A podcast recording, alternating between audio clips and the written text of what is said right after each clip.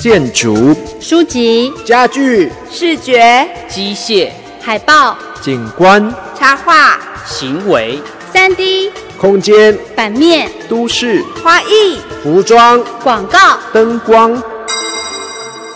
设计，时时都有，处处都在。遇见设计，遇见身边的设计。预见设计的未来。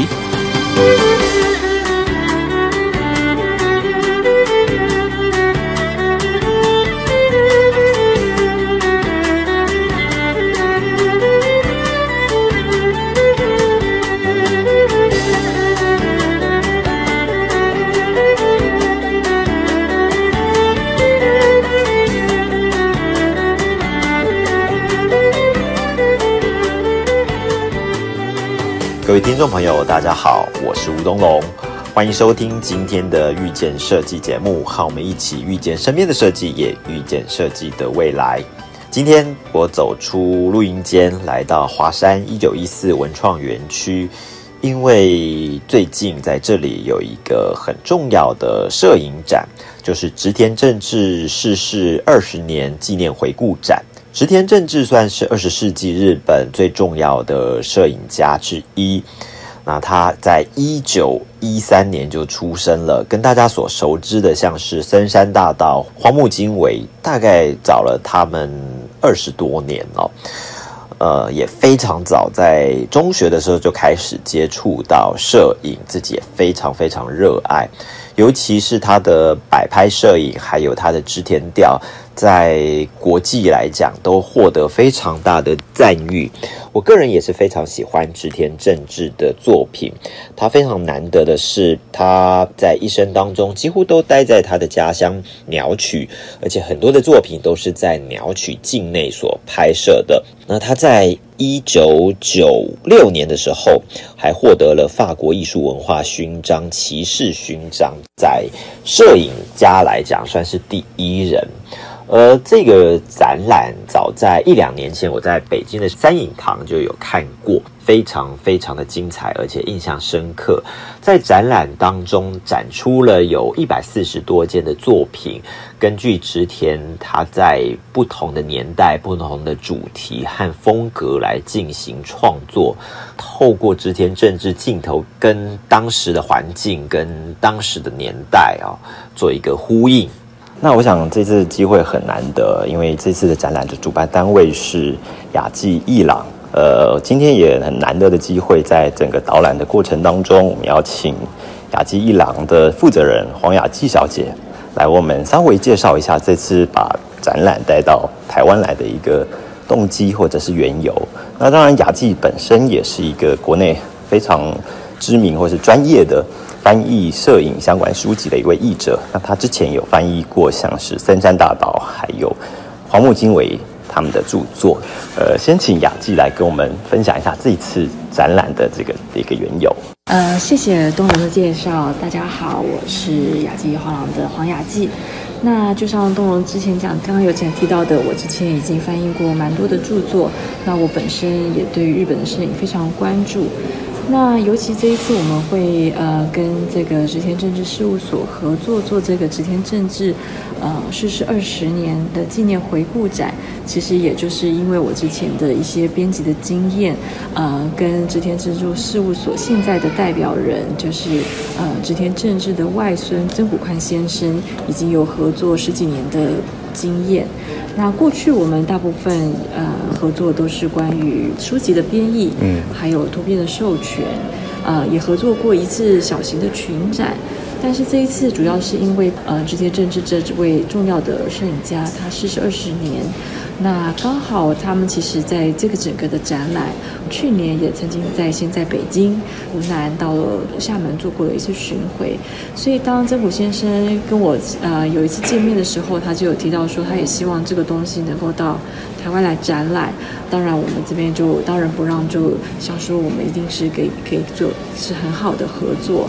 这一次的展览其实也是经过了一个日本著名的策展人，叫佐藤正子女士，她精选了一百四十件啊这。前政治很重要的作品，那所以除了大家可能比较熟知他拍摄他的家人或沙丘的作品以外，完全可以从他早期的实验性风格的作品，或者是一直到他去欧洲拍摄的作品，以及他关于这个后来最后期的彩色的作品，这些可能在对于不管是台湾或者是全世界的呃。其他的观众来讲都是很难得看到的，所以呃，这一次我我觉得说，如果这么难得的机会，更希望说能够更多的人看到。那至今的回馈也是，大家都觉得这个展览除了是一个很本格的这个摄影的展览以外，但是它其实更拓展的是大家对于摄影艺术或者是视觉艺术的一种呃可能性。因为很多作品其实早在一九四零年代就拍摄，至今来看也是一个非常的崭新、非常有趣的案。牌，那所以非常欢迎各位都能够来华山看看这一个，呃，既是非常专业，但是也可以很可爱，然后很轻松的一个展览。谢谢雅纪哦。那雅纪今天也为我们邀请到，也就是织田正治的外孙曾谷宽先生来为我们进行展场里面重要作品的导览。所以我们等下呢就要请曾谷先生来为我们进行导览。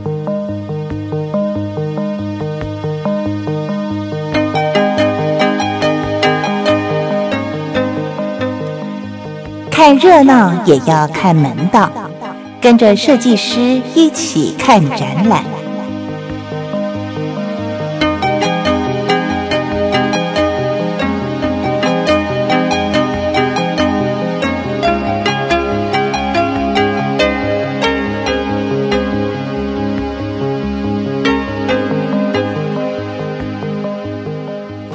现在呢，先到了这个展览的入口。那因为这次的展览还有出版了一本叫《织田正治的写真世界》，那这本书的作者很难得，就是织田正治他四个小孩里面的啊长女啊，她从一个女儿的观点来介绍父亲在创作生涯里面的一些很有趣的故事。那今天来帮我们导览的就是织田正治先生的外孙。曾谷宽先生，重要作品，他选出几件作品来跟我们导览。那我想先请曾谷先生跟我们问好。哎，你好，新年快乐！啊，我是曾谷宽。啊，谢谢。这一次我们刚刚讲到有这本书是呃，织田正治的写真世界，也是森谷先生的妈妈写织田先生，然后曾谷先生希望这一次可以出版，我就想从这边来切入，就是说，哎，为什么织田的女儿会想要出版一本？专门描述父亲摄影的书籍。この本についてはですね、えーと、雑誌社の、えー、ルポライターの方からのリクエストで始まりました、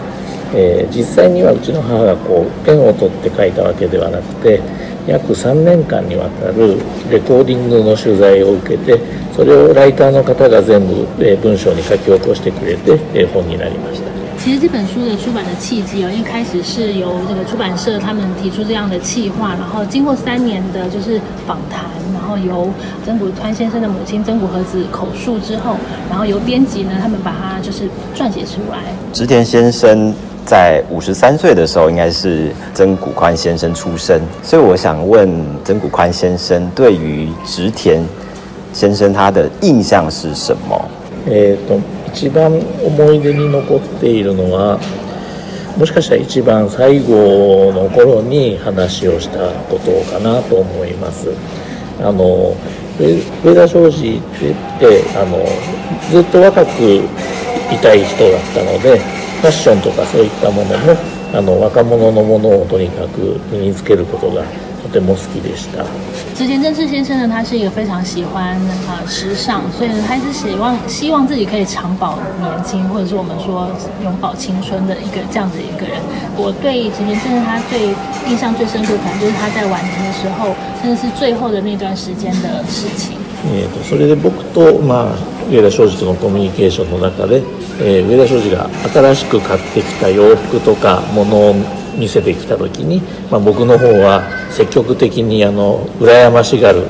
そうするとあの上田庄司もすごく喜ぶっ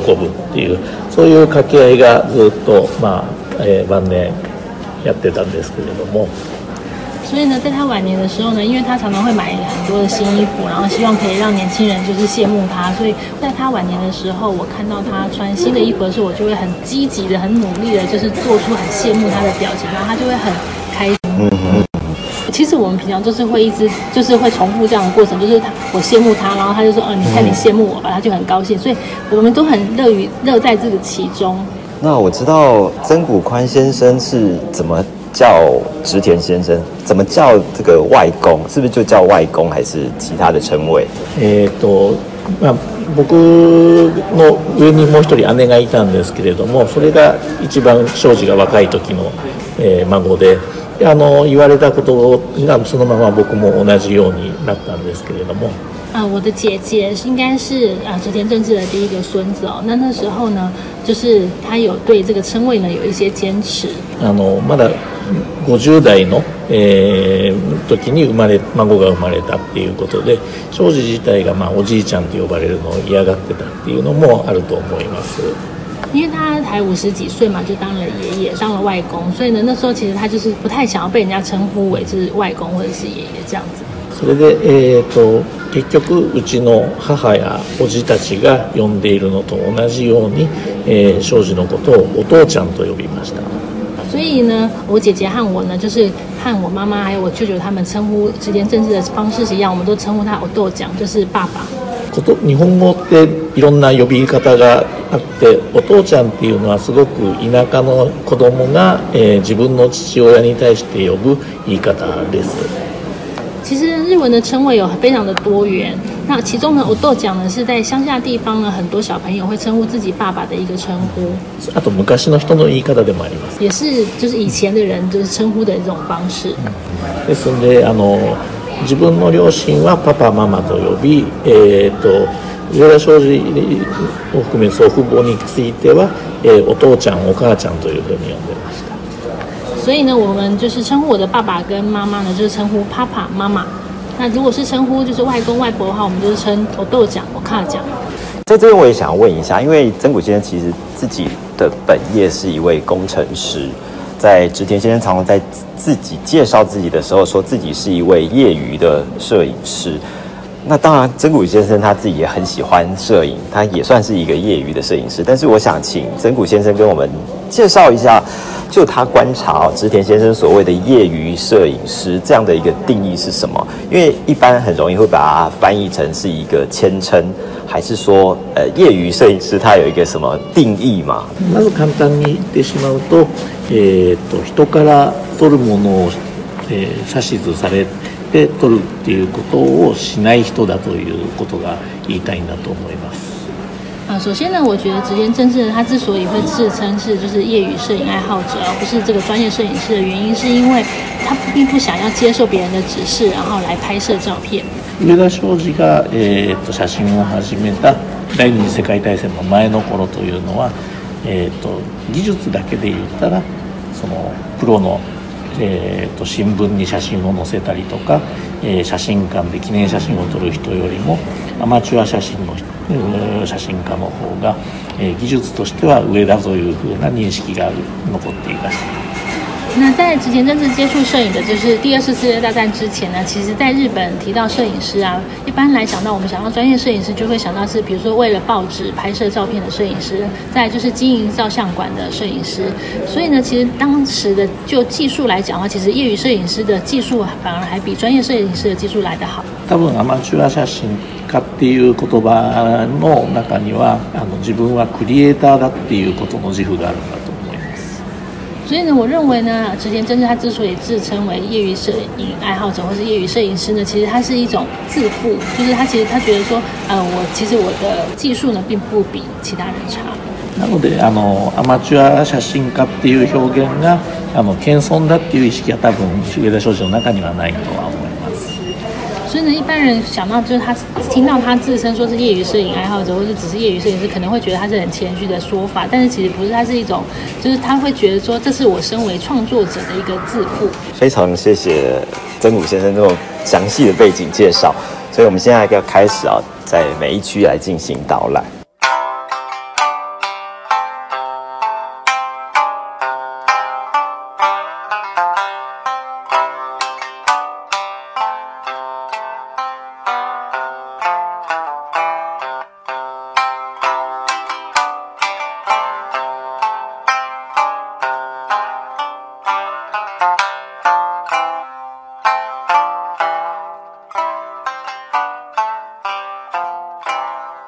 我现在先到的是早期作品的这一个区块。曾谷先生要跟我们导览的是这一个叫做“铜”的摄影作品啊、哦，是在一九四五年的时候所拍摄的。えーと、まず最初の早期の作品のコーナーで、えー、バッと見ると,、えーと、とまずは写真を始めたばかりの上田昌司が、えー、いろんな、えー、実験的な写真を撮ってきたところがわかると思います。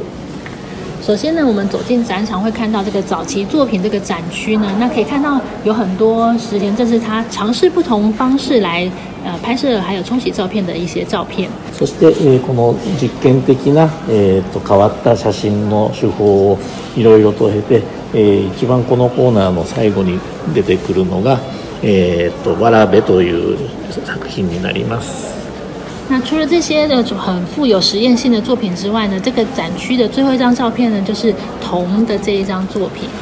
えこのわらべという作品は、え日本が戦争に負けて、えこういう趣味のような写真が日本人にはもうできなくなると思って諦めていた上田昌司が。えと大阪で写真のコンペがあるということを知って、えー、ものすごく喜んでその時に、えー、出展した作品です。这个铜的这张照片为什么重要呢？是因为在第二次世界大战期间呢，其实直田正治就是很担心是不是自己没有办法再把摄影当做兴趣，所以呢，在第二次世界大战结束之后呢，他看到大阪这个朝日新闻有一个征稿的比赛的时候，他就非常的高兴。然后那时候呢，他就提出了这张照片，然后去投稿。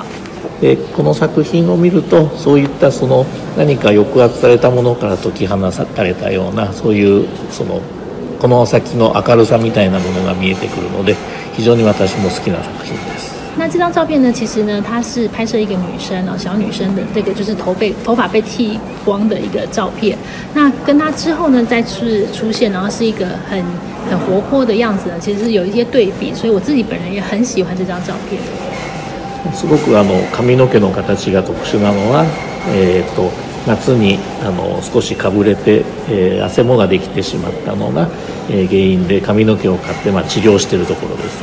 为什么他的头发会被剃掉这么多呢？是因为其实那时候是夏天，然后他刚好额头上长了一些疹子，那为了要治疗呢，所以就把他很多的头发都剃掉了。今回の展示にはないんですけども、この女の子が成長した写真っていうのも作品に残されてます。那这次的展览呢，其实我们没有展出这个小女孩后来长大的照片哦。不过呢，其实之前就是她后来还有在拍摄，就是这个小女孩长大的样子，真的很有故事性哦。其实每一幅都背后充满了很多不同的故事那接下来我们来到的是沙丘上的工作室这个区块，那也请曾谷先来给我们介绍一下。こちらの下の段のえっと砂丘人物という下の段にある作品ですね。啊，在沙丘上这个工作室的这个展区呢，我想要特别介绍的是沙丘人物的。就因为我们沙丘人物有展出两幅，我想要介绍是下面这幅照片。これはあのこの当時のカメラについていたえフィルムのカートリッジを手前の人に持たせてます。那在这张照片里面呢，我可以，我们可以看到有两个人。那前面这位男性呢，他拿着当时那个底片的那个框架，然后用它拿在手上，然后把后面的那位女性框起来。見ていただくとあの二次元である写真の基本的なその面白さトリック今の人でも十分に行うようなことをまあやっているのが分かると思います。那大家看到这张照片，就可以发现它是用现在我们这种二次元的这种方式来呈现出不同的趣味哦。那现在其实很多人拍照的时候也都会用这样子的方法来拍摄。すごく単純なことで単純な操作でをやってる作品ではあるんですけれども、上田ダーはこれを生涯一貫してやっていたような人だと思います。那大家可以看到他照片里面都会有一些小小这种单纯的这种机关哦。那其实之间真正的他一辈子呢拍摄的照片呢都有像类似像这种小小的机关在里面。那这张沙丘人物呢可能是之前真是他在这种用这种小机关拍摄照片的可能是很比较算是很早期的作品，所以我想要介绍给大家。那再来就是到了第三个展区，是以家庭为做主题哦。我我们看到织田真治作品里面，其实有非常多的人物，这些人物都跟他的家族成员有关。我在东京惠比寿的写真美术馆里面可以看到，就是有妻子的沙丘风景，这个作品被放着非常大的一整面墙的尺寸来展示。然后跟很多国际的摄影名家并列。我觉得这个作品是印象很深刻的。あの東浩司って非常にシャイな人なので、あまり他人にあのいろんなことを細かく指図したりとかっていう人の嫌がることをするのがすごく苦手な人だったので、えー、家族というのはとても都合のいい存在だったと思います。那直言政治呢？他是一个很害羞、比较怕生的人，所以呢，他平常呢是不太敢去要求别人按照他的指示做事的。他选择家人当做模特儿，就是有一个很大原因，就是因为家人呢会依照他想要的样子，依照他想要的方式去摆出那些姿势，还有配合他的一些要求。那如果要在这边挑选，我觉得有点难选啊。就是来跟我们介绍，您会挑选哪一张作品？えー、タイトルは「加工と花」というタイトルで、えーと、私の母のワンショットの写真です。那这个照片呢，我现在为大家挑选的这张照片是名为《卡口与花》的这张照片。那它拍摄的人物是我的母亲啊，然后它是一一张独照。えっ、とまあ2年前に亡くなった母ですけれども、えっ、と。この中から選ぶのは普通は難しいんですがこれを選ばないときっと怒られるなということからこれを選びました。为什么我选这张照片呢？因为就是我母亲在两年前过世了。就是如果说家人这些照片里面选一张照片的话，如果没有选到她的照片，我想她会生气，所以我就选了这张。で、ここのところのえっと家族の記憶の話は本にも出てくるんですけれども、えっとそういう正面から強い光が当たってる状態の中。目はしっかり開けろと言われ、えー、帽子のつばは上に上げられ、えー、手はポーズのために力いっぱい広げさせられすごいあの大変だったというふうに聞いてます。那我曾经听过我我母亲讲说，她拍摄的《开口雨花》这张照片的时候呢，其实就是被要求很多事情的。比如说，她这个眼睛就虽然是面对着阳光，可是眼睛一定要张得很开，然后帽子的帽檐也要掀得很高，不能就是遮住这个额头的部分，而且手呢要非常用力的张开，然后放在自自己的大腿这个前面。所以她说，那个时候拍这张照片真的很辛苦。本当にあのよく見てもらうとあの顔の表情が少しまぶしそうに見えてくるから不思議ですけれどもそういう話もあのちょっと頭の隅に入れて見ていただければなと思います。た听我这样的讲之后呢，再来看这个展览，就可以观察一下，就是在这个卡口雨花这张照片里面，我我母亲的这个她的表情，是不是有一些透露一些就是心不甘情不愿的感觉？嗯，确实在现场看到每个照片都可以看到细节。那这边我们应该是算是我们常常在讲的直田正治他的所谓的直田调哦。那我想也请真古先生来跟我们。解释或分享一下，他觉得所谓直田调会有一些什么样的特色？上田町ってまあ本当にこう簡単な説明で記事とかに、えー、書かれることの時には。あの演出されていたりとか、えー、背景が単純化されていたりっていうようなことを、まあ、あの評されることが多いのですけれども、一般人呢，就是其实呃，有一些报章杂志呢会介绍这个植田调。那通常呢会有两个很大的关键呢，一个就是它是一定要先设计过这些场景，然后再去拍摄的；再就是呢，它的背景非常的单调。えっと私が感じているところは、えっと一番上田っていうものを説明するときに、えっと気になるのは被写体とえっと写真家との距離の感じです。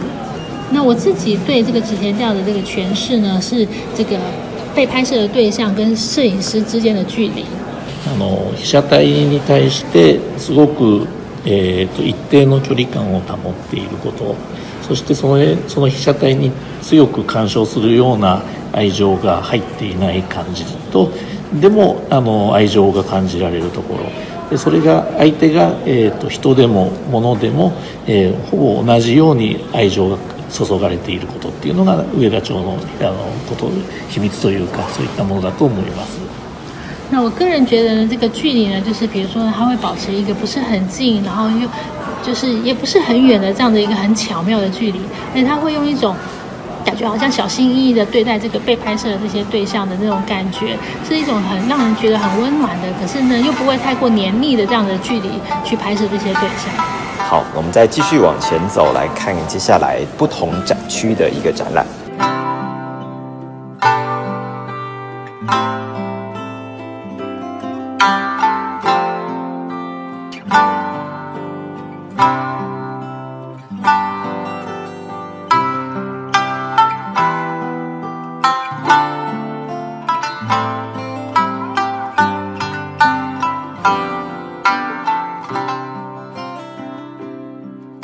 走到的是卡塔吉形体这个区域啊，那这里面呃，我觉得比较抽象，或者是有一些呃，可能要稍微解释一下，我们才知道说这些照片背后的一些有趣的事情。那请曾谷先生来给我们介绍一下。このゾーンに出てくるその形っていう形、あの台でしられてる写真たちですけれども、えっと。上田正二が撮ってる作品の中のまあグラフィカルなえっとデザインに近いような作風のところをまああの一つのところにまとめてあると思います。在形体的这个展区呢，其实我们挑选了一些就是呃，直接正式的作品面，就是跟我们平常看到一些平面设计的作品很类似的作品，我们把它选特别挑选然后放在这个区展区。那我为大家挑选就是名为这个地藏旗的这张照片。えーと、この作品は家からそうですね自転車で行けるぐらいのところにある、えー、灯台の、えーと、東大の中に入る扉が開いているところを撮っている写真です。那这张照片呢，拍摄的是从我们的老家，就是骑脚踏车可以抵达的一个灯塔的口，就是它那个门打开的样子。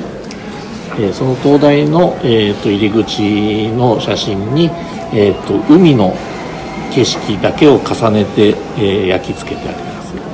那直接真正在在冲洗这张照片的时候呢，把这个灯塔这个门打开之后呢，它的里面呢是跟这个海景是结合在一起的。そこにまああの内容とか意味とかっていうことを紐解いたりとかっていうような資料が残っていないんですけれども、まあ、シンプルに灯台の扉が開いていてそこに海の景色があの重ね焼きされてるっていうのがあのすごくシンプルに美しくなってると思います。那这张照片呢？之前这支为什么选择这样子拍呢？其实现在资料里面还没有，呃，就是没有文献可以找得到，就是为什么他要这样去拍。不过呢，单纯就是那个灯塔的门打开之后呢，然后看到一片美丽的海，我觉得这样的构景是，构图呢是很漂亮。的。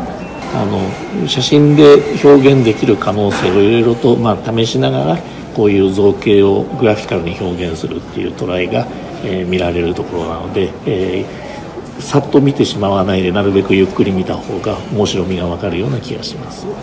所以呢，直田正治呢，他会用非常多实验性的手法，然后去冲洗，然后或者是拍摄照片。所以大家在观展的时候呢，可能可以很比较仔细的去品味那些里面的一些趣味，可能会更加的觉得有意思。哦，这是一张呃正方形的构图的一个照片哦，非常有几何的感觉在里面。这叫地藏棋，在一九五零年的一个作品。那接着我们来到的是《同丽》这一区，《同丽》算是非常具有代表性的一个系列的作品。很多人认识呃植田也是会从《同丽》这一系列开始。我想也请曾谷先生来跟我们介绍一下。えっと、そてマラ読みというシリーズは、えっと1970年代に発表されているシリーズなんですけれども、あの。1950年ぐらいまで先ほどの、えーと、家族であったり砂丘であったりっていうものを、えー、発表し続けてきた上田商事が、えーと、10年ほど、えー、あまりこう活躍できてない状態が続きましたそれはなぜかというと,、えーとリアリズムというような考え方が写真の世界に持ち込まれたからです。在一九五零年代呢，其实呢，就是直前真正他一直有在摄影杂志上发表，就是刚刚提到的家人的照片啊，或者是沙丘的照片。不过呢，他后来有十年，大概有十年的时间，就是就是比较在这个摄影杂志上面就是消失了。那为什么会消失呢？原因是因为那时候日本的摄影界呢，很崇尚这个现实主义，那跟这个直田真治他的风格是完全不一样的。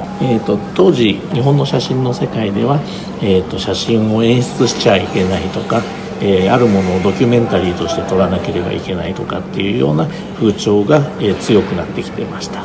那所谓的现实主义呢，就是那时候呢，啊、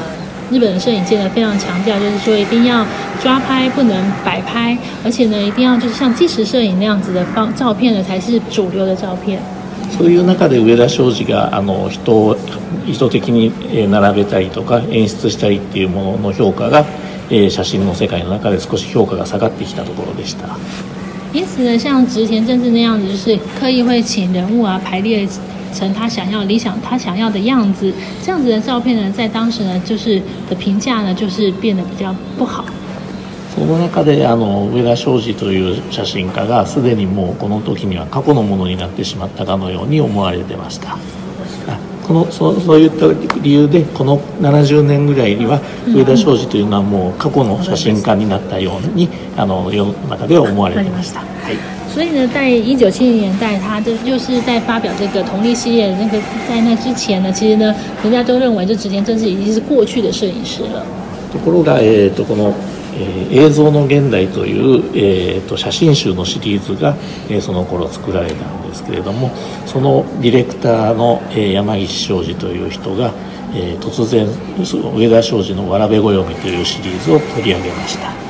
不过呢，在他发表同历的系列之后呢，那时候有一个很知名的一个编辑啊，叫做山岸章二先生，他在编辑这个印象现代这个系列的时候呢，就选了同历的这一套摄影集。この、えーと「映像の現代」というシリーズはその1970年代に、えーと、一番成長している最中の30歳ぐらいの写真家の人たち10人で構成されるようなシリーズだったんですけれどもその中に50歳をはるかに超えた上田庄司が、えー、新人作家のように一緒に並べてあげられたのがすごくあの面白いことだと思います。其实呢，印象现在这套作品呢、他选了十本。十套这个摄影机，那其实他当时选的时候都是一些就是正在还在成长路途中的，就是三十岁左右的一些新锐摄影师的作品。但是呢，佟丽呢，那个直接就是他在拍摄佟丽的时候，他已经五十九岁，五十几岁快要六十岁了。所以呢，三岸张二先生呢，把佟丽这套作品呢放到印象现在这个作品里面，其实是一件很有趣的事情。この「わらべ暦」というシリーズは、えーと、それまでの上田商事の演出とは少しだけ変化が出てきていて、えーと、写真家が、えーと、その景色の中に存在するということを前提に撮られた写真というような意味合いが持って那同丽这套作品呢，跟直田正治之前的作品有什么不一样呢？其实就是在于说，其实直田正治呢，想要透过同丽这套作品呢，让大家看出，就是其实摄影师他也存在在这个照片里面的感觉。啊，所以如果要在这么多当中挑选作品来介绍，真谷先生会跟我们介绍哪一件作品？えっとこちらの写真にしました。えっとこれはあの多分お正月とかあのまだ。えーと、とんていうかな正月系の雰囲気が残っている時に、えー、お父さんが仕事でどこか子供と一緒に行って多分あのいい商売ができたんだと思いますあの子供のおもちゃを買って帰るところだと思いますこういう写真を先ほどのリアリズムみたいな形で表現するのであれば正面を向いてなくて、えーとお父さんと子供が手をつないで歩いてる後ろ姿だったり荷物が重そうに見えたりっていうようなそういうものがあのドキュメンタリーとして適してるんだと思うんですけどあえてこちらをちゃんと正面向かせて、えー、とにっこり笑ってるところっていうのが撮られてるのが非常にあのわらべ暦の考え方としてはあの適してるのかなと思います。这张照片呢，拍摄的大概大概是过年期间的时候，我们可以看到有一个父亲跟他的小孩。那父亲呢？他背着很重的这个行囊哦，应该是他去可能去市集卖完东西，然后可能卖的还不错，所以他就买了一个玩具给他的小孩。那一般如果说我们依照这种现实主义的风格去拍摄这张照片的话，可能就是不是正面这样子拍摄，可能是从侧面或者是背面来拍摄这两个人，而且呢，可能会会呈现出那个行囊很沉重的感觉。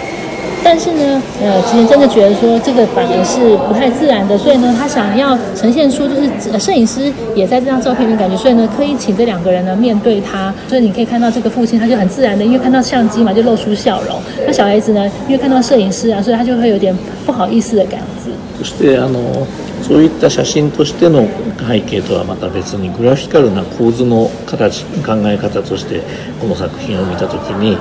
えー、非常に優れた構図であることが分かると思うんですけれども、えーと、一番簡単に、えー、いろんな人に理解してもらうために一言で言うと三角形がいっぱい入ってます。それをあの、まあ、見てこう、えー、三角形の構図が非常に折り重なっているという絵画的な、えー、手法としての優れたところっていうのも楽しんでもらえるかと那我之所以选择这张照片呢，除了就是刚刚我提到，就是他在同一这个系列里面都想要强调摄影师的存在之外呢，这张照片它其实它构图非常的单纯，也很漂亮哦。那大家如果说要让大家很一一下就可以理解他这张照片的构图，就可以跟大家讲说，这张照片里面有很多的三角形，它有很多你看到很多，比如像山是三角形，路的那个样子也是三角形的，所以它在里面这张照片有很多三角形的元素，大家可以找一下。此外呢，就是我们之前政治写真美术馆呢，在一九九六年开幕的时候呢，这张照片。里面拍摄到这个小孩啊，就是那个时候他已经长大了，所以那时候他有造访这个直田政治写真美术馆，所以这张照片也是因为这样，所以特别有意义。那时候呢，其实有很多就是被直田政治拍摄过的人物啊，有到这个直田政治写出写真美术馆来。那那个时候那个小孩子，他长大之后，他就到这个写真美术馆了，然后就跟大家讲说，哦，其实同丽这个系列里面有拍到我。那、后其实呢，那个时候他长大之后，他的脸呢跟他爸爸是一模一样，所以大家一眼就看出来，说哦，就是那个照片里面的那个人。所以真的很有趣耶，乍看之下好像看到两个人物，但是其实里面还有非常多的故事。也许我们跟待会会跟他聊的这个写真美术馆的部分。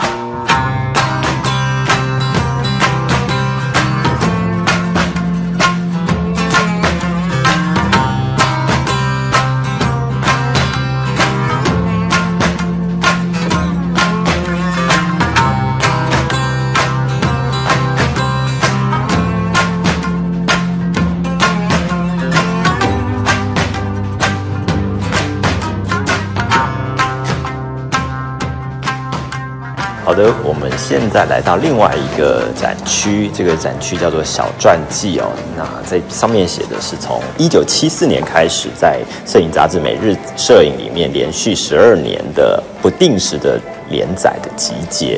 那我知道后来这个小传记也有出版一本书，请泽古先生来给我们介绍一下这个部分的作品。こちらのシリーズは全部スクエアな画面構成になっています。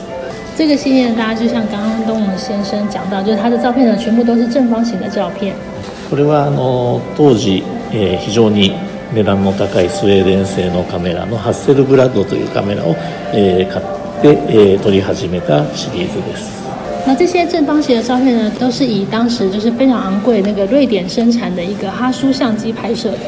えっと非常に12年もの長い間作り続けられたシリーズですので、えっと。一貫性っていう部分で言うと僕もなかなか説明が難しいです。那因为小传记呢，它是耗费了十二年的时间才完成的，所以呢，其实如果说要说明整个整套作品的那个意义，或者是说这个其实是蛮困难的。ただまああの本当に先ほどから一貫してお話しているその被写体と作家の距離感っていう部分のその上田昌司の一貫性っていうのはこのシリーズを見ていただいても感じられると思います。不过我们刚好提到，其实之前政治他的作品呢都是有一贯的风格，就是保持这种距离感。那当然在这个系列的作品里面呢，你也可以感觉到这样子的距离感。那在这边有没有要特别跟我们分享的一张作品？野球をしている男の子の作品ですけれども、これを選んだ理由は、そうですね。単純に自分も写真を撮って、えと、いろんなえプリントしてみたりする中で。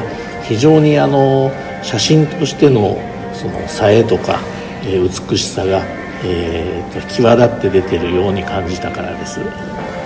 那我选择是一个就是淡淡打棒球的少年的照片哦。那为什么选择这张照片呢？是因为很单纯，就是因为我自己也有在摄影。那在它的这个不管是取景，或者是说它的那个构图呢，还有它的呈现出来的光那个那种明亮的感觉，我非常的喜欢，所以我就选了这张照片。あの、まあ、上田商事のそのアートとかそういったもの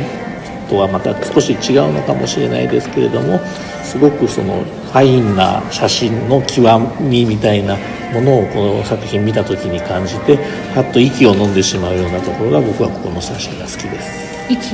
息をふっと飲んでしまうようなすごいこうさえを感じるのが好きなところですね。因为他这张照片的风格可能跟之前真的其他照片的呢构图哈不太一样，所以我当我看到这张照片的时候，我非常的惊讶，然后所以呢，我也选择这张照片也是原因之一。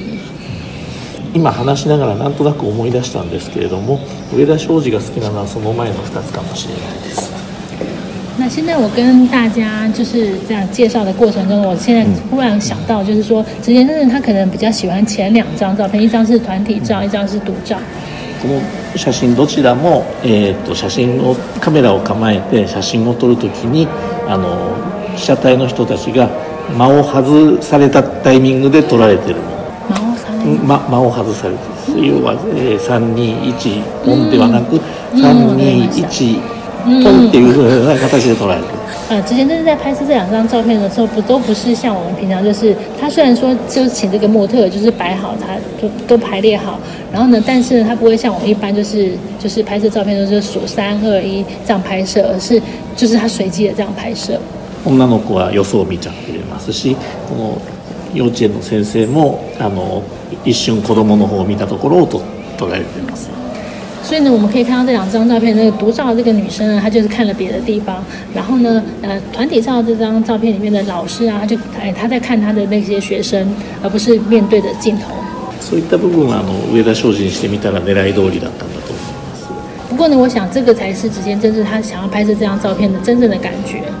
对，我觉得这一系列的作品，呃，除了刚刚讲的，它的比例是比较偏正方形之外，我觉得好的相机拍出来的感觉真的也不太一样，包括它的层次感跟它的这种灰阶的色调。接着我们要再走到下一区哦，下一区其实也是非常有代表性的一个系列的作品，算是他在摄影生涯里面很重要的一个转类点嘛，就是他的儿子直田冲，然后。呃，在他上妻之后的妻子过世之后，呃，邀请他为 Takeo Kikuchi 这个品牌来做拍摄，那等于是一个时尚摄影的系列。もともとそういう菊池武雄さんのえっと冬物のカタログの写真を撮るということがえっとまあ、えー、目的として作られた。そういうふうな話を、えー、と上田商事に振って作らせた、えシリーズだと聞いてます。那这个沙丘这个系列呢，其实就是植田忠先生他当时提案的。那为这个植呃菊池武夫先生他设计的这个冬装拍摄目录呢，是算是一个起点。ただえっ、ー、とそういった中でもえっ、ー、とカタログと言いながらえっ、ー、とあまり洋服の形とかそういったものが見えるようには取られてないというのが当時としてはすごく新鮮だというふうに思います。不过呢，虽然说是为了冬装啊、拍摄没落，但是呢，他这一系列的作品呢都看不到什么就是衣服的造型，这是在当时非常新鲜的一件事情。これはあの本当に写真を撮る気力が、えー、なくなってしまった上田商事にとにかく写真を撮らせたいという形で、えーと、ディレクターの上田満が提案したことでええ、とにかくあの何も考えず自分の好きなように撮っていいというのがええとそういう結果をもたらしたんだと思います。那当时呢，刚刚东龙先生有提到，就是那时候是直田正治正值上期时间了，他就是那时候完全没有办法再继续摄影了。所以直田充呢，当时呢为了要鼓励这个直田正治哦，所以呢他就请请他就是说你不要什么都不要想，就是专心就是按照你自己想要的方式去拍摄就好了。所以这是这个计划最初的目的。えー、菊池武雄さんのカタログをやったことによって、えー、ADC 賞という、えーと、日本のアートグラフィックのデザイナーの、えー、ソサエティの賞を、えー、上田昌司と、えー、上田光の2人で受賞しました那当時呢植田正治跟他儿子就是田忠先生合作的这个系列呢他就是得到这个日本的 ADC 的这个奖项そのことがおそらくあのえー、上田商事のこういうファッション写真っていうものの評価を上げることと、えー、上田商事が、えー、写真をやるという動機づけが上がってきたことによって、えー、この「砂丘モード」というシリーズがいろいろと始まってきています。那所以呢，这从那个时候开始呢，其实植田真治跟植田聪呢，他们就合作了一系列的跟那个沙丘啊，还有时尚有关系的照片。ですので最初菊池武雄さんのカタログから始まったのですけれどもそこからどんどんいろんなあのファッションブランドの、えー作えーえーとまあ、広告写真を手掛けるようになりました。那我们有提到这呃为菊池武夫先生的设计的服装拍摄，这个是这个系列的起点呢。其实后来呢，还有很多的其他品牌，然后来找植田正治来拍摄照片。在这个系列作品，我们可以看到那种圆顶的礼帽，好像就开始蛮频繁的出现在他的摄影作品里面。我们现场有一面墙也是有粘这个，有上面有这个帽子哦。ただ、えっと、1940年ぐらいから、えっと、上田ダ挙の作品の中に帽子とかステッキとか傘といったものが出てきてはいます。不过呢，池田正治他从一九四零年代开始，他的作品面就常常会出现帽子啊、拐杖啊、雨伞这些元素。ただ、えーと、この砂丘モードのシリーズで帽子ステッキ傘といったものが非常に多く出てくるっていうのはおそらくここは想像なんですけれども、えーと、上田庄司にまた写真を撮らせたいと思った上田充の作戦だったような気がします。那这个沙丘系列呢，为什么会出现那么多的帽子啊、这些拐杖还有雨伞这些元素呢？我想是当时植田聪为了要呃鼓励这个植田政治来那个拍照，所以他在现场准备了这些，就是植田政治本来就很喜欢的元素。这个是我自己的想象嘛。不过我想他是因为这样子，所以才在这边现场准备这些元素，然后让植田政治可以很轻松的就开始拍。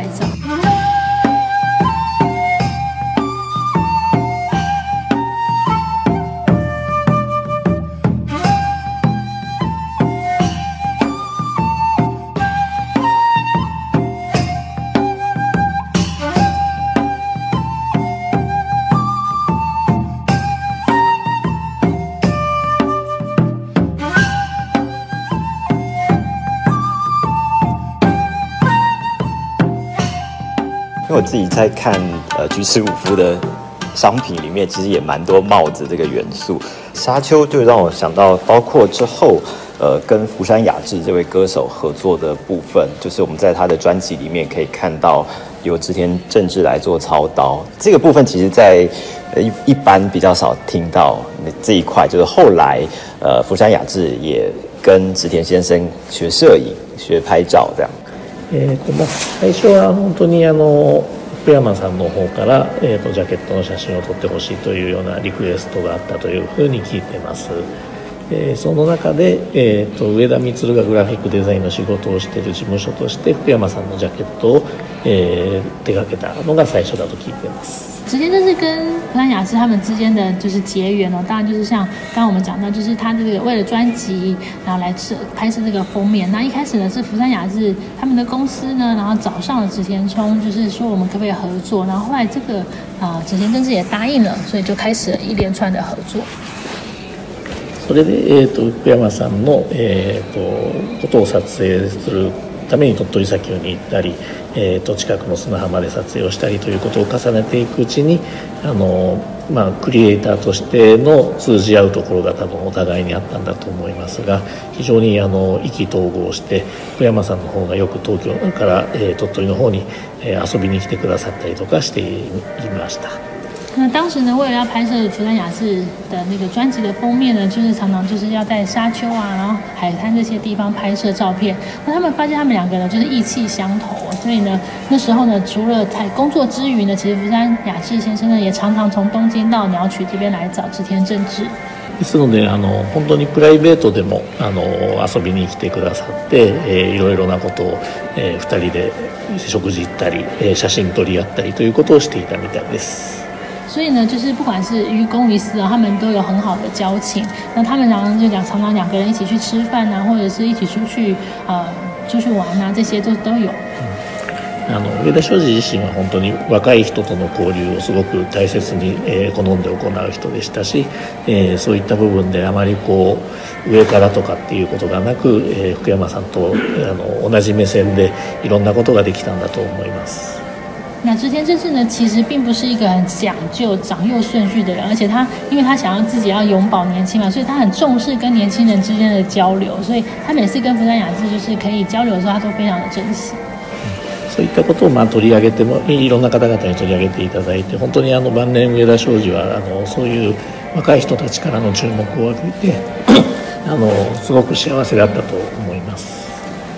那也因为这个系列呢，其实很多年轻人呢，就是注意到直言正治这个摄影师。那在晚年的时候呢，我看到他因为这样子，然后很有，然后很有元气，很很有精神的样子，我就觉得很幸福。而且我看近期就是呃，大概才他七八十岁时候他的照片哦。他自己的服装风格也跟过去很不一样，我不知道是不是跟他在做时尚摄影有关，还有包括他是不是会跟曾谷先生一起上网邮购衣服这些不同的一些生活品味有关。感じられることとしては、えっとなんていうのかな、こう温かみみたいなものがだいぶそぎ落されてきて、少しクールな視線になったり、距離がほんのちょっとだけ遠のいたりっていうような感情を受ける時があります。有两个原因哦，一个就是因为我觉得他晚年的时候，除了想要让人家呈现那种让人家觉得很亲切之外，他其实还是有想要保持一种就是比较冷酷、比较冷静的那种感觉。えとその理由がえと一つはもちろんディレクターとしての上田が加わってるっていうこともあると思うんですけれども、もう一つはおそらくえと祖母が亡くなった、妻が亡くなったことがあると。其中呢，这个当然是因为植田聪先生他作为这个艺术总监有这样子的，就对他有这样子的讲究。那再来一个，就是因为那时候我的外祖母他已经过世了所以他的心情上应该也会有一点不同。那我刚刚讲到说，我也有就是帮之前就是买衣服，是因为他看到我用这传真机，然后来邮购这些东西，他觉得很有趣，然后也觉得说哇，塞，可以买到那么新的商品那所以他就是要求我帮他买。ただその後あのだいぶ通信販売があのメジャーになってきて、えー、電話で日本語対応できる電話でのあの買い物ができるようになった頃からは、えーと、うちの母が僕のではなくあの注文するようになりました。就是后来这种邮购啊，可以变成可以用日文沟通，就是打日文的电话，用电话来订购。所以那时候呢，不只是我，就是连我妈妈都会帮子贤正式购买。这些衣服。そうするとあの僕が対応していたのとは少し変わってきて、えーと、買いすぎだというような指摘を母が生じにするようになりました。所以呢，因为就是本来是我帮植田真治订购这些衣服嘛，后来变成我妈妈帮他订购这些衣服，那我妈妈就会跟植田真治说：“你买太多了，这样不行哦，这样。”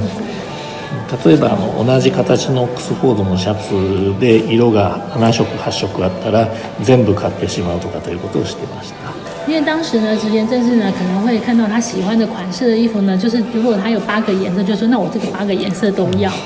えそういうことがいろいろとあった中で、えーと、と僕が時々庄司から言われたのが「豊かお前のお母さんはわしにシャツを買ってくれんのだ」というようなことを言われました。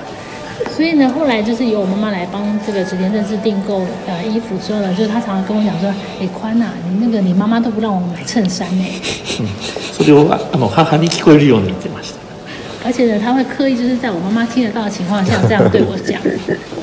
嗯，我会特别问这个问题，其实是因为我在书里面看到他对于很多包括他的一些生活的一些器皿或者生活的物件，其实都还蛮在意的，所以我不知道。在他选择这些过程跟他的摄影创意创作上面有没有什么样的关联？也就是说，呃，就这个曾谷先生的观察里面，在织田先生的创作上面，他是不是有怎么样的方法去呃激发他自己在创作上面的一些想法，或者是灵感，或者是提升他的品味？那あのさらっとあのいわゆる生物というものの撮影についてはあの本当に。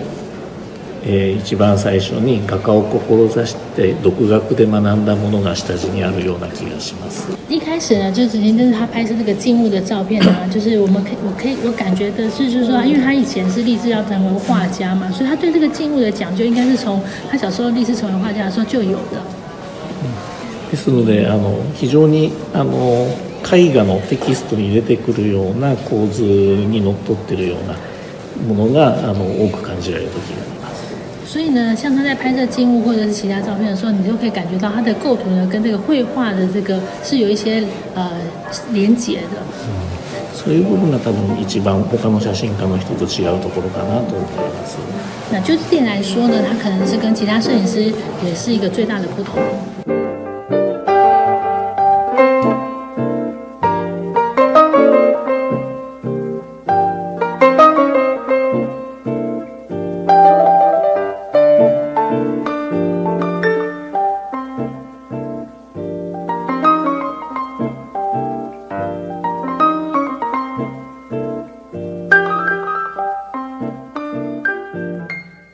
其实还有很多作品还没有看哦，大家真的有时间的话，找个机会，然后来这边看一下，看每个作品，它可能会有不一样的尺寸、不同的质感，还有很多的细节在里头。因为我自己也算是织田政治的粉丝，所以我曾经在去鸟取的时候，我有特别造访织田正治的美术馆。那真的从东边沙丘一直走走到这个，呃，美术馆。美术馆应该是比较靠近他们家近港这一区。曾谷先生其实常虽然他因为工作部分常常来到台湾，那这次也是因为这次展览的关系，呃，来到台湾跟大家分享、跟大家介绍。那我想，当他在看植田先生的作品，因为今年刚好是逝世二十周年嘛，呃，他觉得植田正治先生对于他自己来说，对于曾谷宽先生来说，他的影响会是什么？他由他自己的角度来看。いいことか悪いことかわからないですけれども、えーと、好きなことを思い切りできるような、えー、性格になったことと,、えーと、自由に、自由気ままに、えー、生きていけるようななんかそういうこうメンタリティというかそういうものを教えてもらったように思います。虽然说我不知道这是好事还是坏事不过我就是我我的个性也跟正一样，就是只要是自己喜欢的事情，都会想要坚持下去，然后也是只坚持做自己喜欢的事情。非常谢谢曾谷宽先生今天花了非常多的时间跟我们导览，跟我们介绍关于植田先生这一次在台北的展览摄影展，那是到三月一号结束哦。今天非常谢谢曾谷宽先生为我们的导览，当然也非常谢谢雅纪画廊，非常谢谢雅纪来跟我们有这个机会来呃做这一次的录音。好，谢谢大家。麻烦你坐过来一下，谢谢，谢谢，谢谢，谢谢。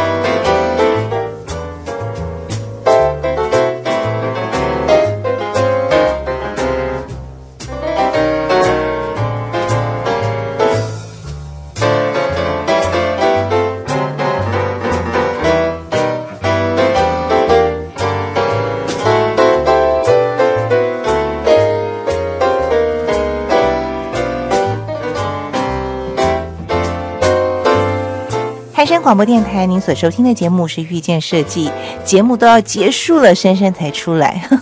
因为这次呢是东龙单独外出采访了，珊珊家里有事，没有跟到东龙的脚步。那么，为什么最后还要出来打声招呼呢？因为东龙特别交代了，他在采访的过程当中忘了感谢一下，在我们整集节目当中非常重要的灵魂人物，就是那位翻译的老师。其实呢，这位小花老师在我们的节目中也出现过好多次。她也是植田正治的《写真世界：女儿眼中的摄影家人生》这本书的翻译者。谢谢您的收听，也祝福您平安顺心。下个星期天下午两点钟，邀请您和我们继续遇见身边的设计，也遇见设计的未来。我们下周见，拜拜。